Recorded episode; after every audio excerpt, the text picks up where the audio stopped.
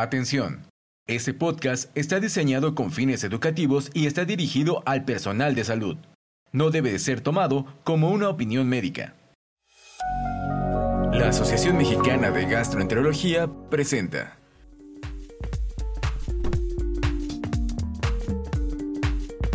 Gastroperlas AMG, moderado por la doctora Yasmín Quiñones.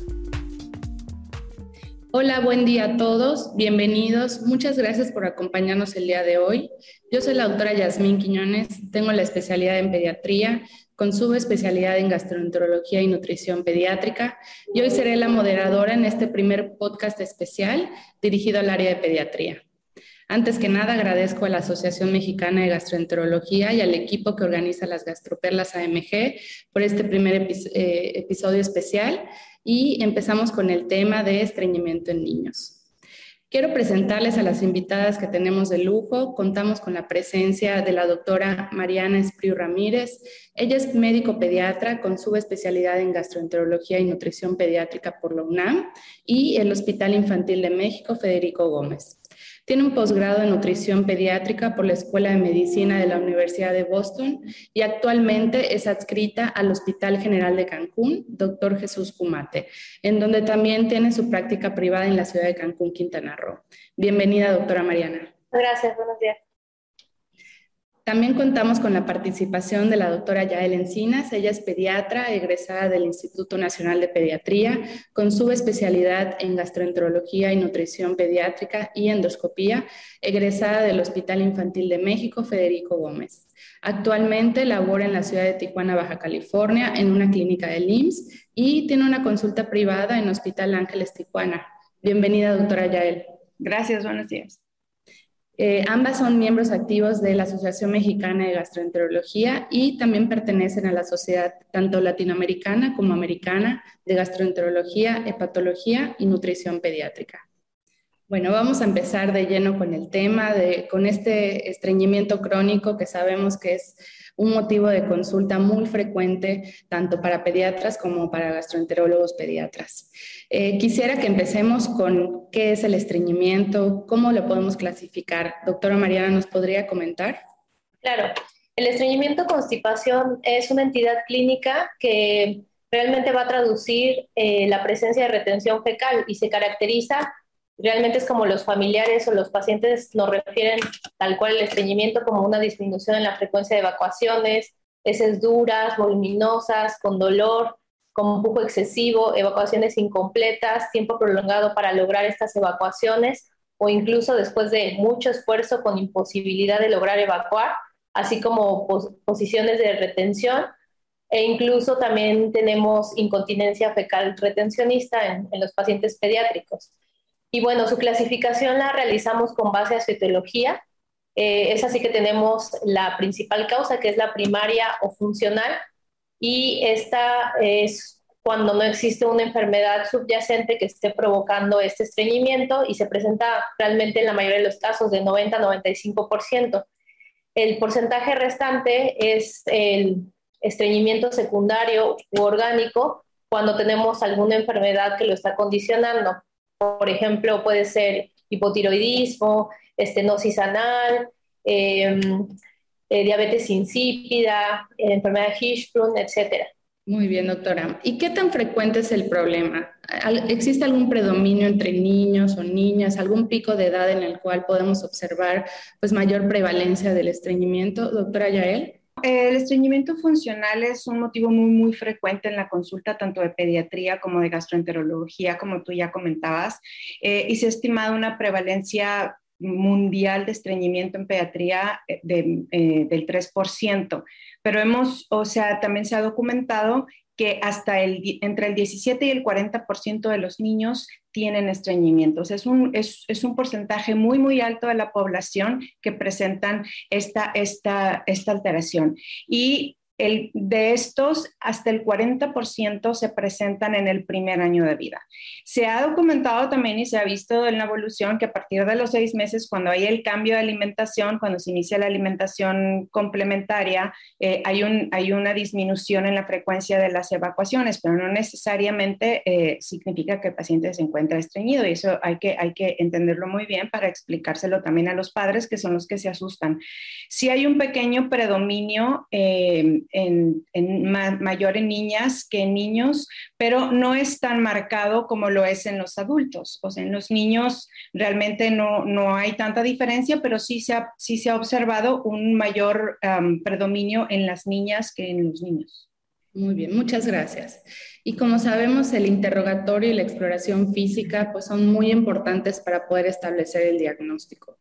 Realmente si lo hacemos de forma adecuada, muchas veces con eso tenemos para, para diagnosticarlo. Sin embargo, quisiera que comentemos qué debemos de buscar intencionadamente en el interrogatorio. Por ejemplo, eh, si existe algún tipo de alimentación que lo pueda relacionar, la actividad física. ¿Nos podría comentar algo de esto, doctora Yael? El estreñimiento eh, puede tener muchas etiologías. La mayoría, en la mayoría de los niños no se encuentra ninguna causa. Es un, es un problema muy, muy complejo y, y tiene muchísimos factores que lo pudieran desencadenar. Entonces, pues muchos de los factores que contribuyen a, a, este problema son anormalidades de la motilidad gastrointestinal, hiper, hipersensibilidad visceral, problemas psicológicos también, alteraciones en la microbiota intestinal, algún evento traumático y evacuaciones previas dolorosas, cambios en la dieta, entre otros. Eso es algo que se tiene que ir uno enfocando en el interrogatorio muy minuciosamente porque eh, va, a va, a desencadenar, por ejemplo, el que el paciente tenga un círculo, un círculo vicioso y se pueden hacer... a veces se pueden hacer diagnósticos erróneos por un interrogatorio no completo. Entonces, es, de, es de, de, gran importancia saber la frecuencia de las evacuaciones por edad. Eso es principalmente, ya que si nosotros podemos confundir un poquito con la disminución en la, en la presentación de las evacuaciones con estreñimiento cuando en realidad no lo es y dar un tratamiento que en ese momento no debe estar, no, no debe estar indicado. Entonces, eh, conforme avanza la edad, las evacuaciones van a ir disminuyendo. O sea, del nacimiento al año, los niños que están ah, alimentados con lactancia materna pueden ir de ocho deposiciones al día o incluso una cada dos, cada dos días y considerarse normal en, una, en un niño que está alimentado exclusivamente al seno materno antes de los seis meses de edad.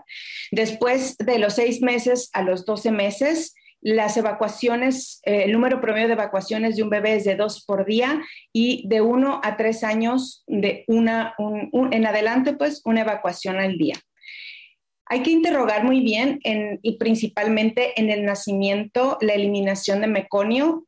Eh, sobre todo si, eh, si se pudo eliminar dentro de las primeras 48 horas. El 99% de los, de, los, de los niños elimina el meconio en las, en las primeras 48 horas, pero hay niños que no lo han hecho y ese niño eh, hay que ponerlo como en una cajita aparte porque hay que hacerle estudios para descartar primeramente una enfermedad de Hirschsprung. Entonces, eh, otra cosa que se tiene que, que, que interrogar es si el periodo de lactancia materna, el tipo de alimentación del bebé obviamente y de la madre, el contenido de fibra que incluyen, porque nosotros decimos dieta normal, pero hay que ver cada paciente que entiende por dieta normal, ¿no? O sea, eso es, eso es muy importante. Y nosotros tomar en cuenta que en una dieta normal hay que incluir todos los grupos de alimentos. Entonces, eh, eso también lo tenemos que tomar mucho en cuenta. La edad de control de esfínteres, si fue un hecho traumático de primera vez para el niño, si hay conflictos eh, emocionales o alguna antecedente que nos pudiera orientar sobre abuso en el niño, también pudiera es muy, muy, muy importante. La presencia de movimientos posturales retentivos, los niños se oponen, se agachan para, para, para, evacuar, la presencia de proctalgia o sangrado rectal, descartar alteraciones de crecimiento, eh, antecedentes familiares sobre alergia, alergia a la proteína de la leche de vaca, enfermedad inflamatoria intestinal en los familiares y obviamente en los niños pues, interrogar a los padres si ha tenido periodos de incontinencia fecal. Eso es muy, muy importante. Obviamente eh, el interrogatorio tiene que ser muy, muy, muy específico. Muchas gracias. Sí, claro, ahí es donde podemos ir eh, descartando que no se trate de un estreñimiento funcional, que sería, digamos, la gran mayoría de los casos caen dentro de este rubro, ¿no? Pero si hacemos un buen interrogatorio, podemos llegar a, a causas orgánicas del estreñimiento, ¿no? Por ejemplo, un niño con pérdida de peso, con retraso de crecimiento, claro que nos va a orientar hacia una patología orgánica, ¿no? Muchas gracias, doctora. Y en la exploración física, doctora Mariana, ¿qué nos podría ayudar para hacer un buen diagnóstico de estreñimiento funcional? Bueno, realmente la exploración es, debe ser completa, ¿no? Desde la inspección general, la marcha, eh, siempre debemos incluir peso y talla, justo como lo decías, como un dato de alarma, ¿no? Si hay afección de estos. Eh, en el abdomen vamos a buscar si está distendido, si existen visceromegalias, si logramos palpar masas fecales, en dónde están localizadas. Eh, es muy importante también la exploración perianal, mm, verificar la posición del ano, si hay eh, salida o fuga de heces alrededor o incluso en la ropa interior del paciente, eritema, dermatitis, eczema, fisuras, eh, datos de abuso sexual incluso. Y el tacto rectal, aquí es importante comentarlo que no se, no se recomienda en pediatría de forma habitual, únicamente en casos donde una, eh, no contemos con los criterios completos para eh, diagnosticar un, un estreñimiento funcional de acuerdo a los criterios de Roma, cuatro, o sospechemos de impactación fecal en el paciente. Eh, en la región lumbosacra también debemos observar bien que no exista aumento de volumen, zonas pilosas, fosas o quistes pilonidales, soluciones de continuidad y eh, debemos incluir un pequeño examen neurológico donde vamos a evaluar el tono, fuerza y sensibilidad de los miembros inferiores y reflejos abdomino-cutáneo, guiño anal, eh, cremasteriano, patelar, plantar e incluso buscar algunos eh, reflejos patológicos como Babinski para realmente justo lo que mencionábamos, descartar otras causas orgánicas que estén causando este estreñimiento, ¿no? Estos serían como si, si alguno de estos estuviera ausente o estuviera em, disminuido o asimétrico estos reflejos, podríamos sospechar que hay alguna patología neurológica, una malformación que esté ocasionando el problema, ¿no? Además de lo que ya habíamos mencionado, eh, falla de medro, eh, que exista vómito biliar o que, tengamos eh, el tacto, eh, si tenemos, sospechamos de, la impactación fecal y a, la exploración una ámpula rectal vacía, podemos sospechar de datos de alarma para buscar causas orgánicas. Claro, muchas veces los pacientes con estreñimiento llegan al consultorio como con un dato de dolor abdominal, no, tanto que los padres refieran que tienen estreñimiento. Y, la mayoría de las veces en la exploración física adecuada nosotros podemos integrar el diagnóstico de estreñimiento. Sobre todo en los niños debemos de ser todavía más minuciosos porque ellos no nos dan muchos datos verbales ¿no? en, en el interrogatorio. Entonces es bien importante recordar que la exploración física pues prácticamente es la piedra angular para hacer el diagnóstico. Pero sí quisiera comentar que para conocimiento de, la, demás, las otras, la otra comunidad médica, pues contamos con el apoyo de los criterios de Roma 4 que son los, los más eh, actuales, en donde podemos nosotros diferenciar inclusive si se podría tratar de un estreñimiento funcional o, u orgánico.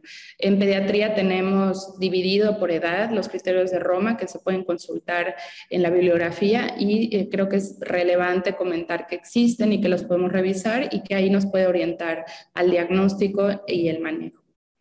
Bueno, entonces, em, ¿en qué casos vamos a necesitar estudios de extensión o de gabinete? Doctora Mariana, platíquenos un poco de si necesitamos o no hacer radiografía para, para, confirmar el diagnóstico o si tenemos otras herramientas como colon por enema, tránsito intestinal. Coméntenos un poco de, de los estudios de gabinete. Bueno, realmente los estudios de gabinete no están indicados, como ya bien mencionaste, con un buen interrogatorio y exploración física y apoyando de los criterios de Roma podemos hacer el diagnóstico. Eh, sin embargo, bueno, sinceramente que la mayoría de los pacientes pueden llegar ya con estudios realizados por los mismos padres, por otros médicos o incluso porque acudieron por un evento de impactación fecal ya al hospital y llegan con la radiografía, pero realmente no está indicada como tal para hacer el diagnóstico. ¿Cuándo sí podemos solicitarla? Eh, cuando sospechemos justo de una impactación fecal y no podamos realizar el tacto rectal, ya sea por, eh, no sé, sospecha de abuso sexual o porque negación de los familiares, eh, o se haga el tacto rectal, pero se trata de un paciente con obesidad y no logramos identificar bien si hay heces retenidas en el recto, ahí podemos solicitar una radiografía para confirmar que está el ámpula llena de materia fecal. ¿No? Otros estudios eh, como el enema contrastado realmente se reservan para casos en los que sospechamos lo que ya habíamos mencionado, una enfermedad de Hirschsprung, cuando el niño tiene el antecedente de eh, la primera evacuación meconial después de las 48 horas de vida, o sospechamos algunas otras malformaciones anatómicas como estenosis colónica, para eso nos va a ayudar, pero tampoco desde primera intención para un estreñimiento funcional. Y el tránsito intestinal Realmente cuando hay un niño con incontinencia fecal retencionista, nos ayuda a diferenciar si es que nos queda duda de si se trata realmente de una incontinencia retencionista o no retencionista, eh, ya que vamos a, lograr identificar la distribución de las heces que se retienen en todo el colon, si están en un segmento nada más o en todo caso a la salida, eh, cuando hay una obstrucción en la salida, ¿no?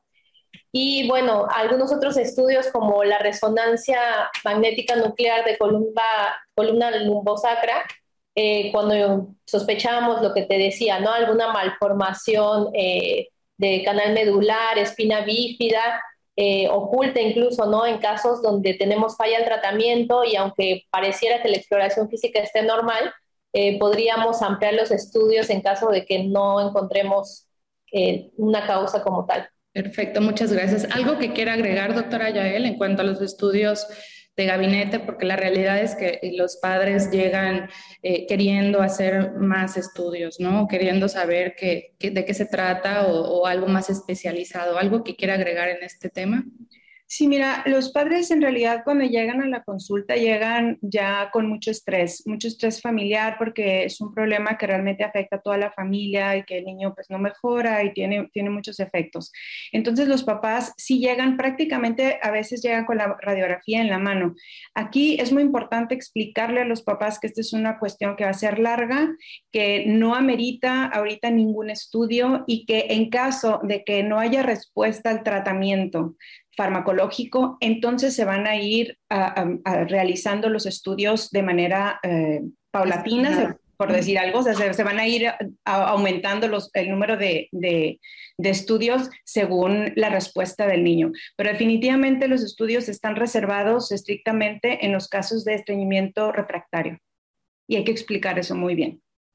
Bueno, y ahora vamos a platicar del tratamiento, que va a ser la parte más importante a explicar a los padres. El tratamiento en el estreñimiento lo podemos dividir en no farmacológico y farmacológico.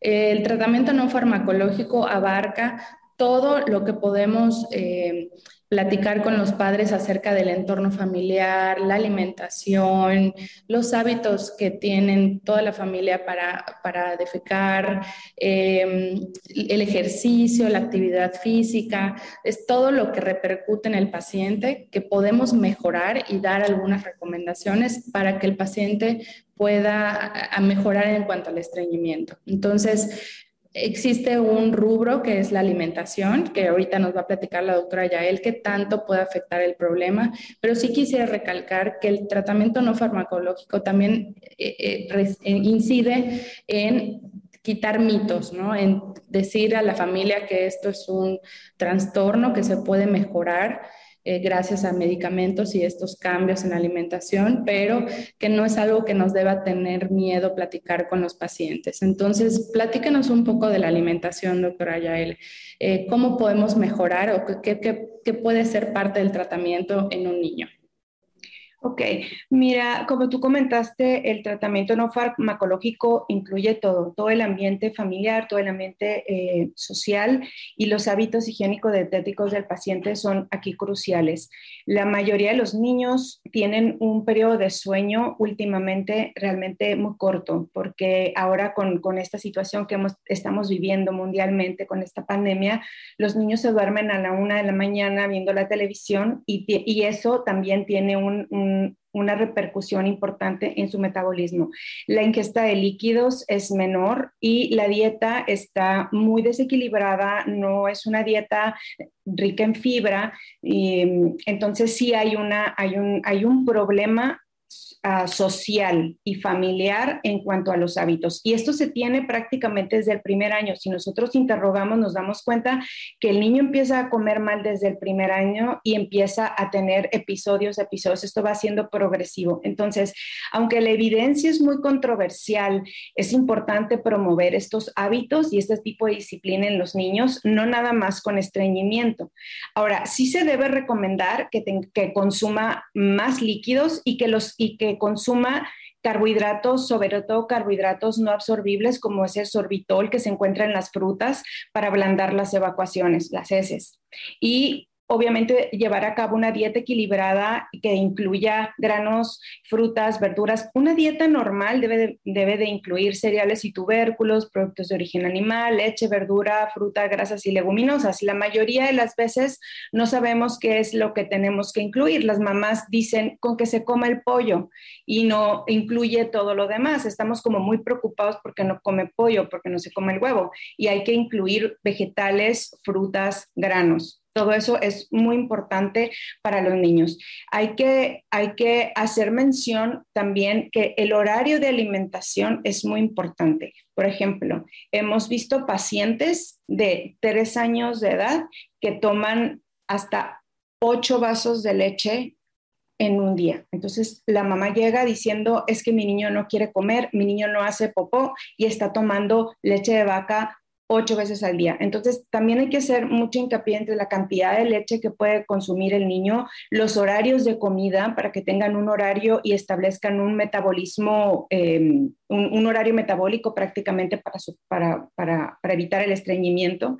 Y aunque no está, aunque no está, em, bueno, la evidencia nos dice que no es necesario incluir más cantidad de fibra como tratamiento. Los estudios que se han hecho comparando más fibra con placebo no han, no han reportado una gran diferencia. Sin embargo, sí es importante incluir por lo menos las, la cantidad de fibra que de requerimiento para los niños. Eso es muy importante y hay que, hay que, hay que empezar a aconsejar.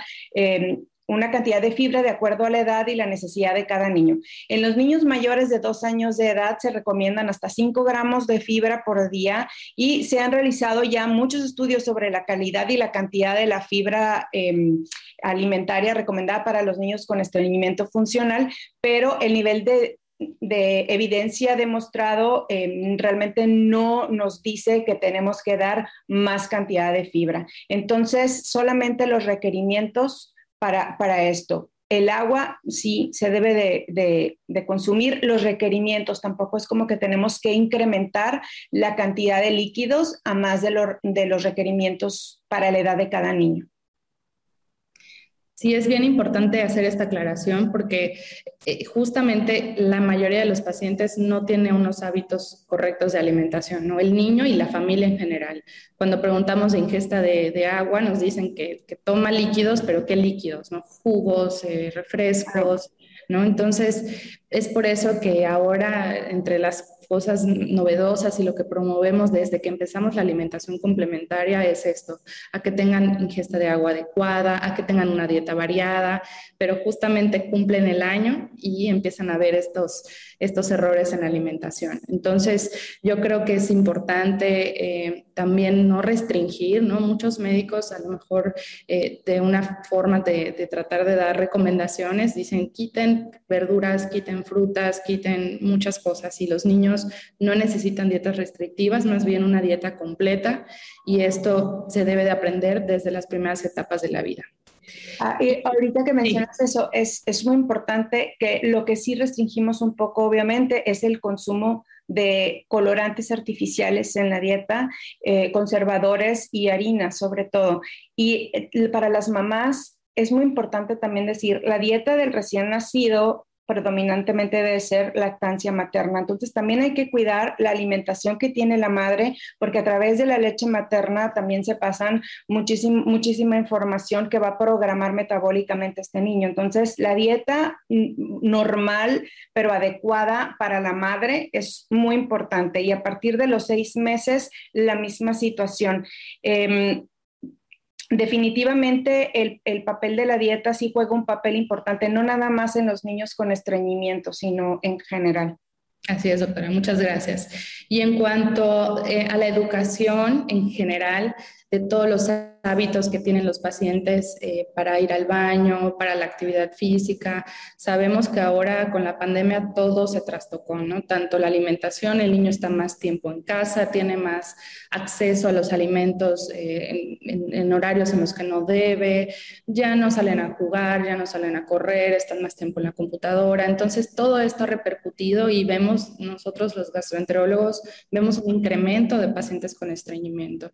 Entonces, en cuanto a esta parte de educación, la parte emocional, el estrés, ¿qué, pudiera haber como parte de un tratamiento no farmacológico, doctora Mariana?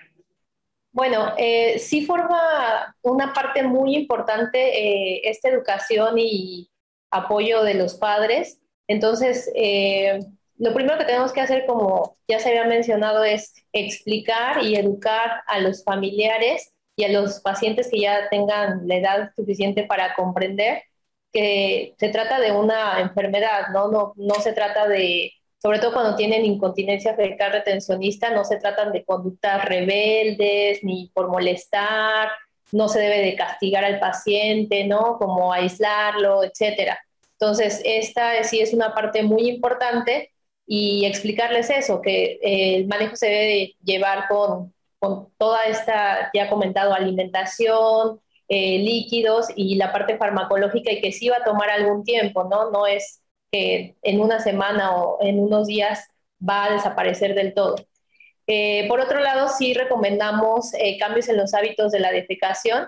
¿Cómo es esto? Se recomienda que lleven al niño al baño de 5 a, a, 10 minutos después de alimentos, esto para aprovechar el reflejo gastrocólico, a sentarse ahí. Realmente no importa si él tiene la sensación o deseo de evacuar en ese momento, se debe de llevar diariamente, si es posible, a la misma hora, eh, cuidando la posición del paciente, que tenga los piecitos apoyados, las rodillas dobladas y en cuanto pasen esos 10 minutos, listo, eh, que se pare, haya evacuado o no, y realizar como reforzamiento positivo, ¿no? De que lo hiciste muy bien, no pasa nada, eh, está perfecto, ¿no? Y como que vamos avanzando. Incluso eh, también llegamos a usar calendarios de evacuaciones donde no es nada más un registro que van llevando diariamente los papás de si logró evacuar, eh, cómo las características de esas evacuaciones, ¿no? Cuántas veces, la consistencia, si hubo dolor, pujo, esfuerzo excesivo y la dosis del medicamento que estamos usando justamente que nos sirve para ir ajustando poco a poco eh, estas dosis o si tendríamos que agregar algo más, ¿no? Y justamente pues también nos sirve para que ellos mismos se den cuenta que hay un avance o que no hemos mejorado del todo y poder realizar los cambios necesarios en, de forma global en alimentación, dieta, actividad física. ¿Y qué, qué, dice la evidencia en cuanto a la terapia conductual? Sabemos que muchos de estos trastornos funcionales están relacionados a periodos de estrés, a estados de ánimo. Eh, pero ¿qué, ¿qué, tanto necesitamos el apoyo de, de, psicología o de terapia más específico en el área emocional, doctora? Realmente no, eh, eh, no es indispensable para el tratamiento como tal. En algunos casos eh, sí podemos, o sea, si, si el niño ya está muy traumatizado porque muchas veces ya utilizaron enemas o justamente tiene bullying escolar por estos problemas, etcétera, sí puede servirnos de ayuda que platique con alguien fuera de este círculo, ¿no? Que, que, sienta la confianza y que se le explique, pero realmente no es indispensable o como tal parte del tratamiento para el estreñimiento funcional. Muy bien, y ahora vamos a platicar del tratamiento farmacológico. Yo siempre he pensado que el estreñimiento, pues todo va de la mano, ¿no? No, no todo la alimentación ni todos son los medicamentos. Puedo dar el medicamento más efectivo, pero si no hacemos cambios en la dinámica familiar o en la alimentación, pues no va a funcionar. Y asimismo con eh, la parte de la alimentación. Entonces, vamos a platicar a profundidad del tratamiento farmacológico porque sabemos que existe un sinfín de medicamentos laxantes eh, pero en niños estamos un poco más limitados tanto en la evidencia científica como en presentaciones que podemos utilizar. Eh, el tratamiento farmacológico va a depender de una característica clínica, ¿no? Entonces, doctora Yael, platícanos un poco de la desimpactación o esta primera fase del tratamiento. Sí, mira, el, objetivo del tratamiento farmacológico es disminuir la consistencia de la materia fecal y facilitar la expulsión fecal y que después el niño no tenga, eh, no tenga retención de las heces. Esto puede ser breve en los casos de estreñimiento leve o de, reciente comienzo, pero cuando el paciente ya padece estreñimiento de larga evolución, ya con dilatación rectocolónica, sí va a requerir un tratamiento prolongado y escalonado. Entonces, eso también hay que explicarlo muy bien. El tratamiento farmacológico para el estreñimiento funcional crónico tiene cuatro pasos. Eh, primeramente, pues obviamente la desimpactación es muy importante, después seguía el tratamiento de mantenimiento, después ya el destete del medicamento y la vigilancia o seguimiento. Siempre esto, como decíamos, acompañado del tratamiento no farmacológico. Ahora, la evidencia muestra que para la parte de la desimpactación tenemos dos formas. Una que es por enemas y otra que es se ha, que se ha documentado mucho que el polietilenglicol sí nos puede funcionar de vía oral para, para desimpactar al paciente. Y lo que se ha hecho y se han comparado estudios sobre si hay alguna diferencia en cuanto a la mejoría para el polietilenglicol contra los enemas y la realidad es que eh, los estudios que se han hecho que han comparado el efecto del polietilenglicol a los enemas no pudo encontrar ninguna diferencia en el efecto. Altas dosis de polietilenglicol por vía oral sí se asocian un poco a más frecuencia de incontinencia fecal durante el tratamiento de la impactación fecal en comparación con el uso del enema. Sin embargo, basándonos en el argumento de que el polietilenglicol se puede administrar por vía oral, pues decidimos eh, desimpactar de esta manera por vía oral si es que se puede. Ahora, a veces hay pacientes que es, mayor facilidad la aplicación de los enemas. Ahora, el uso del polietilenglicol con o sin electrolitos por vía oral de 1 a 1.5 gramos por kilo por día durante 3 a 6 días, como se utiliza como el tratamiento de primera línea para los niños que se presentan con impactación fecal. Y en los casos de enema puede ser un caso, un enema una vez al día durante tres a seis días y eh, esto se recomienda con niños con, con impactación fecal en donde el, pole, el no está disponible, ¿no? Entonces, eh, ese es prácticamente el tratamiento para la desimpactación. Ahora, la desimpactación se puede realizar también por parte de los familiares y eh, es, es a veces es más fácil que sea por los familiares porque el niño le tiene menos miedo en el caso de que sea eh, la aplicación de, enemas, ¿no? Pero como decíamos, el glicol es igualmente efectivo que los enemas para la etapa de desimpactación, aunque nosotros pues recomendamos que se inicie con la terapia oral. Así es, muchas gracias. Inclusive tenemos que verificar también que el niño consuma el medicamento, ¿no? Muchas veces preferimos siempre la administración oral pero cuando vemos que no hay buen apego, que el niño no se toma la cantidad del medicamento de forma adecuada y el tratamiento no está funcionando, entonces pues tenemos esta otra opción que son los enemas, ¿no? Aunque, aunque las guías y lo que tratamos de hacer es evitar pues más manipulación del área rectal, pero sí hay que estar muy pendientes de que estén tomando eh, la cantidad adecuada. Y la siguiente fase, platíquenos un poco de qué opciones tenemos en cuanto al, al mantenimiento, porque una vez que, que vayamos descendiendo eh, o terminemos de desimpactar, pues tenemos que dejar un tratamiento a largo plazo. ¿no? Entonces, platíquenos un poco de este tema, doctora Mariana. Bueno, El mantenimiento, el objetivo va a ser que eh, evitemos la recurrencia de, este estreñimiento, mejorar la consistencia y tener ya una regularidad en las evacuaciones como tal.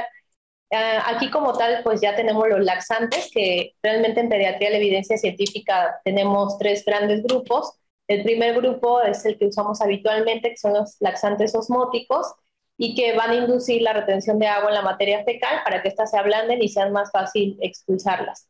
Eh, en primer lugar tenemos el ya mencionado polietilenglicol, que se usa a nivel internacional, está disponible en nuestro país y eh, la evidencia científica lo ha comparado contra placebo y lactulosa, encontrando que es más eficiente en cuanto a seguridad y, eh, por otro lado, contra leche de magnesia tienen la misma efectividad, sin embargo, sabemos que tiene mejor aceptación en nuestros pacientes el polietilenglicol, por lo tanto, este es el tratamiento de primera línea.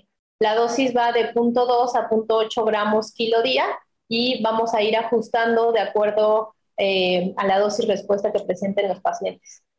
El segundo laxante osmótico con el que contamos en pediatría es la lactulosa, también es ampliamente conocido y eh, las evidencias sí nos va a decir que es mucho menos efectiva que el polietilenglicol, ¿no? Eh, entonces, no, no es nuestro medicamento ideal, pero podemos llegar a utilizarlo, sobre todo en los niños más pequeños que no logran tomar las dosis altas de polietilenglicol y van de 1 a 2 gramos kilodosis en una o dos dosis al día.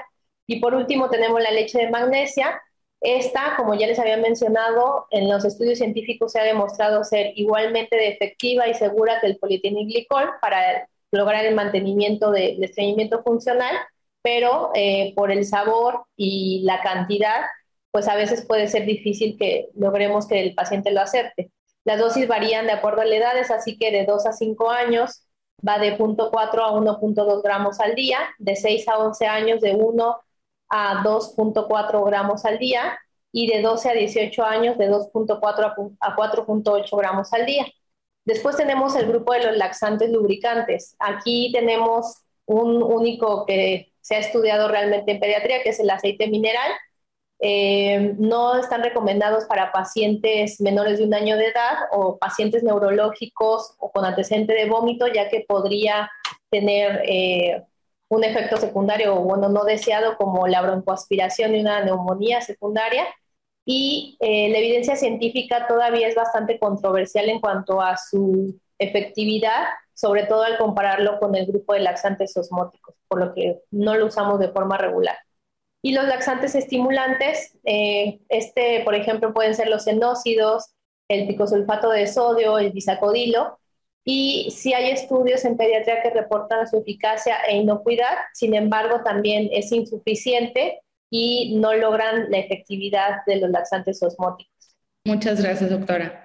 ¿Y existen algunos otros eh, terapias o medicamentos farmacológicos que pudiéramos utilizar. Sabemos que, cada vez salen más opciones. En, pediatría de repente faltan estudios que nos digan que son seguros y que tengan evidencia científica. Pero platíquenos un poco del área de los probióticos, doctora Yael. Eh, ¿Se pueden utilizar? Eh, ¿Podemos, eh, tiene evidencia de que puedan funcionar? En cuanto a los probióticos, la evidencia lo que nos dice es que no se recomienda la administración de probióticos en los casos de estreñimiento funcional. Sin embargo, si nosotros recordamos que el estreñimiento está muy relacionado con alteraciones en la microbiota intestinal, porque pues no nada más con la producción de ácidos grasos de cadena corta, sino de otros metabolitos que sí influyen en el, tránsito intestinal, entonces sí puede ser, eh, sí puede ser adecuado indicar probióticos a los niños dependiendo de, obviamente, de la edad y de lo que tienen, porque hay estudios que, si vemos los estudios que se han realizado, por ejemplo, en lactantes se ha visto que administrar un probiótico fue mejor que el placebo en cuanto al ablandamiento de las evacuaciones.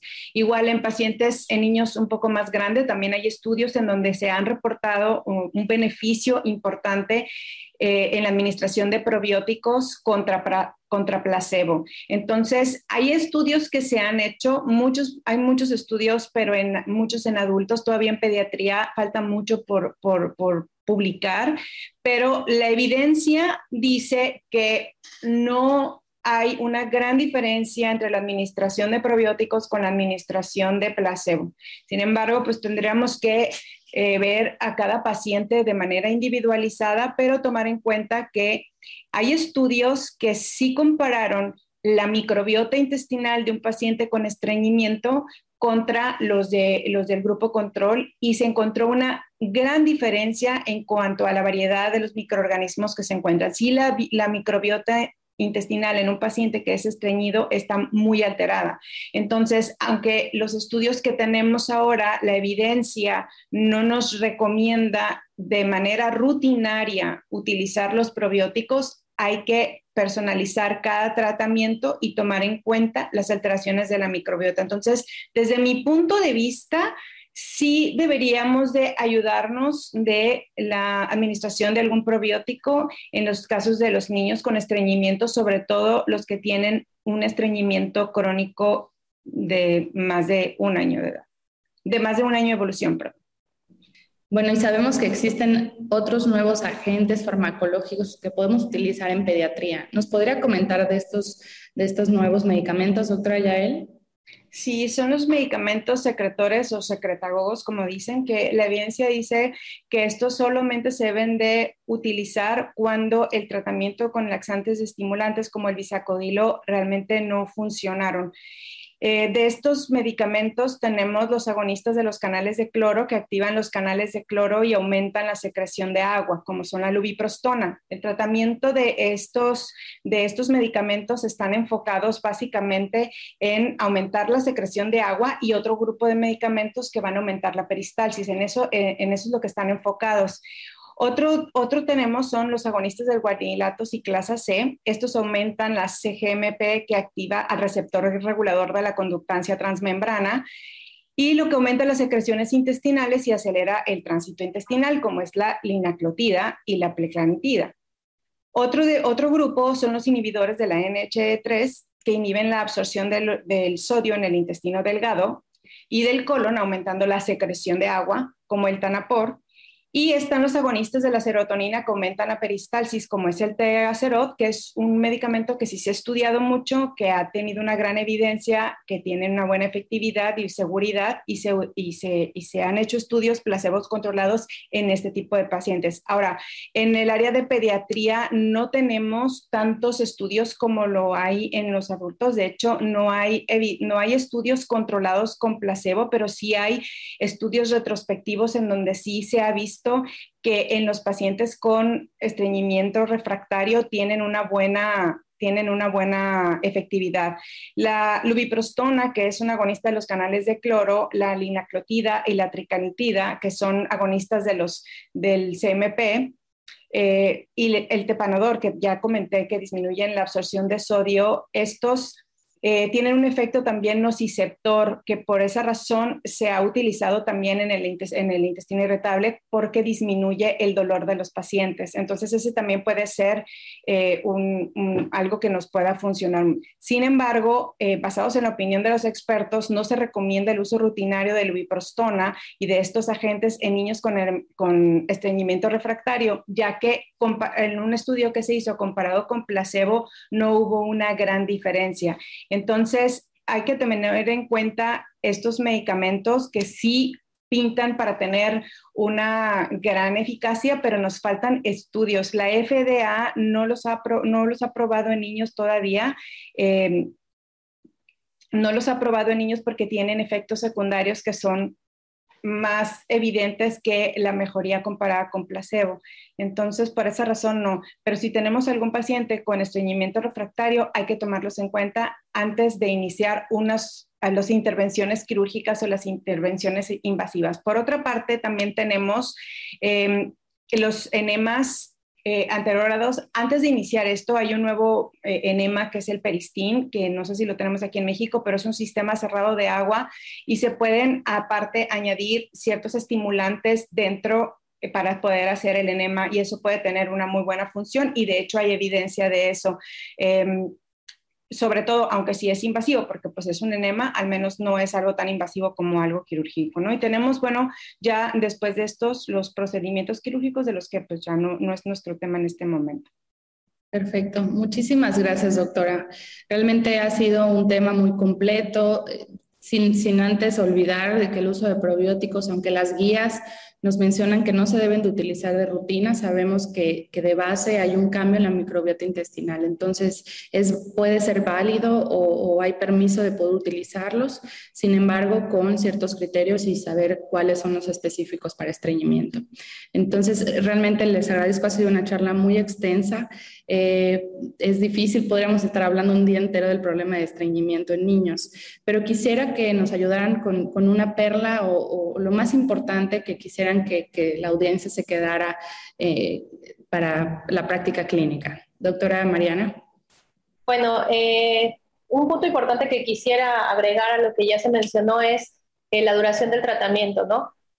muchas veces los niños llegan referidos como falla el tratamiento cuando en realidad el problema es que se suspendió de muy rápidamente el tratamiento farmacológico entonces sí es muy importante concientizar a la familia y también a médicos generales y pediatras generales que el tratamiento mínimo debe ser tres meses y en algunos pacientes va a durar años, ¿no? Para que estén conscientes que es un proceso largo, que hay que tener paciencia y que se inicia un descenso paulatino y después se suspende, no se suspende de tajo, ¿no? Eh, otra cosa que quisiera mencionar es eh, no confundir la disquesia con estreñimiento, ¿no? Es muy frecuente también que los pacientes lactantes lleguen referidos con estreñimiento, incluso con uso de supositorios de glicerina, etcétera, cuando realmente se trata de una disquesia, es un niño menor de seis meses con llanto y pujo, pero al final logra evacuaciones eh, suaves, ¿no? Esa es la característica primordial. Y eh, no realizar dietas eh, restrictivas amplias, por favor, como ya se mencionó, los niños pueden comer todas las frutas, aunque tengan semillas, granos, leguminosas, no retirarlos, eso no es la causa del estreñimiento, al contrario, nos ayuda como parte de la eh, proporcionarles fibra, entonces no retirar y pues sería todo. Muchas gracias por la invitación. Gracias, doctora. Doctora Yael, ¿qué sería lo más importante para llevar a casa?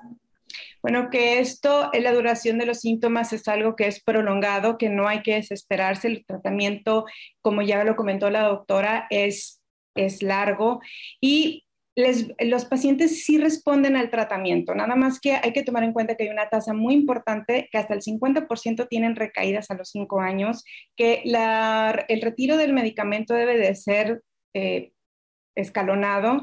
Y, por ejemplo, eh, alguno de los niños pueden pueden tener un tratamiento de tres meses, algunos hasta el año de edad, pero se ha observado que eh, los niños tienen una tasa de recuperación de, del 50 y el 60% de mejoría después de un año de tratamiento intensivo. Entonces, de todos estos niños, hasta el 15% puede evolucionar a un estreñimiento refractario. Para esto ya tenemos medicamentos, están eh, ya hay nuevos medicamentos estimulantes y también secretagogos para el tratamiento de estreñimiento refractario en niños, nomás hay que tener mucha paciencia para esto, pero la mayoría de los pacientes sí responden al tratamiento.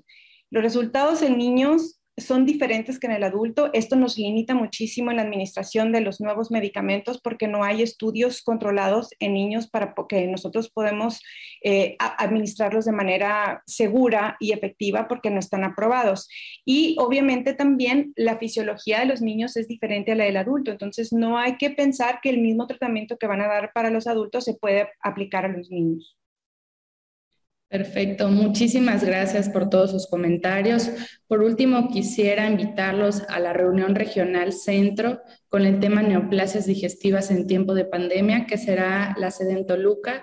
En esta ocasión continuamos como modalidad virtual y será el día 9 y 10 de julio. Doctora Yael y doctora Mariana, muchísimas gracias. No me queda más eh, que felicitarlas por este, esta sesión, esperando que estas perlas sean útiles en la práctica profesional de todos los que nos escuchan. Gracias. Gracias, gracias por la invitación. Esto fue Gastroperlas AMG. Los esperamos en la próxima emisión. La Asociación Mexicana de Gastroenterología presentó. Atención. Este podcast está diseñado con fines educativos y está dirigido al personal de salud. No debe de ser tomado como una opinión médica.